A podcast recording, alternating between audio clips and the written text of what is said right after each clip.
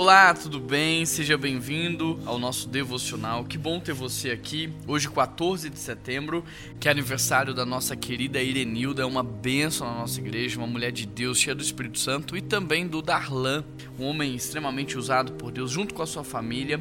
E hoje nós vamos falar sobre servir. O legado que o Darlan tem deixado para nós enquanto igreja é o assunto do devocional de hoje. O texto diz assim, tá lá em Josué capítulo 24, verso 15.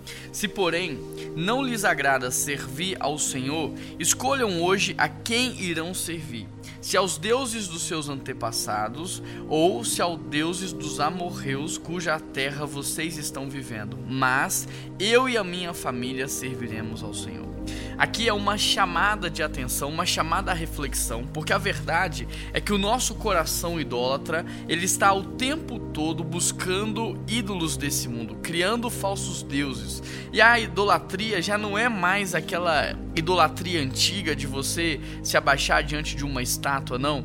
A idolatria moderna, ela é muito sutil. Satanás, ao longo do tempo, está aprimorando as suas estratégias, de maneira que hoje a idolatria do cristão, ela muitas vezes é justificada por algo que é aparentemente bom. Por exemplo, a família. Ou outro exemplo, a carreira, ou dinheiro, ou um filho, ou uma filha, ou um cônjuge. Percebe? Parece que é algo bom, mas uma vez que eu coloco aquilo à frente de Deus, ou como prioridade da minha vida, aquilo se torna uma idolatria. E aqui a chamada de atenção desse texto é: escolham a quem vocês vão servir. Vocês vão servir ao único e verdadeiro Deus, ou vocês vão servir aos ídolos desse mundo? Quais são os possíveis ídolos na sua vida? Será que não é o dinheiro? Será que não é a carreira? Será que não é o status? Será que não é a reputação? Você precisa fazer uma análise, uma autorreflexão para que você perceba e encontre essa idolatria enquanto há tempo de você tratá-la, enquanto há tempo de você corrigi-la.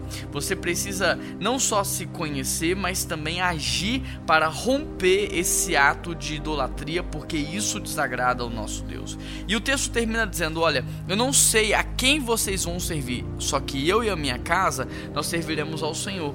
Hoje a idolatria é tão sutil que você pode transformar o ativismo ou o servir a Deus numa idolatria, de maneira que você faz como se você estivesse fazendo para Ele, mas na verdade você está fazendo para você mesmo. Tem muitas pessoas que pregam, mas não pregam para Deus, pregam para a sua própria reputação e construção da sua carreira. Tem muitas pessoas que cantam, que tocam, que servem servem nos ministérios, mas fazem isso com motivações estranhas à motivação de fato de servir ao único Deus.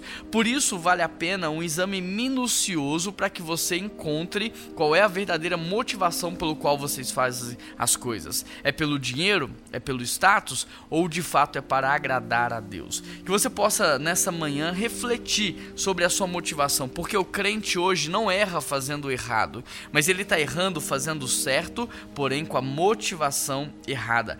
A quem você realmente tem servido? A Deus ou a você mesmo? A Deus ou a sua carreira? A Deus ou o seu futuro? A Deus ou o seu descanso? Quem é verdadeiramente o Deus da sua vida?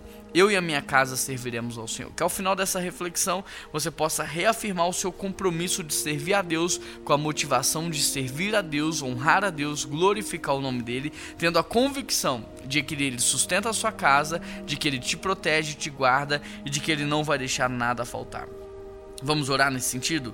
Pai, nós queremos pedir ao Senhor que, através do Teu Espírito Santo, abra os nossos olhos e que o Senhor nos faça ver todos os princípios de idolatria dentro de nós. Que o Senhor tire as escamas, que o Teu Espírito Santo quebrante o nosso coração, para que de fato nós possamos entender a quem nós verdadeiramente estamos servindo: se é o Senhor ou se é outro Deus, ou outro falso Deus, ou outro ídolo. E que o Senhor não só nos mostre, como nos ajude a romper.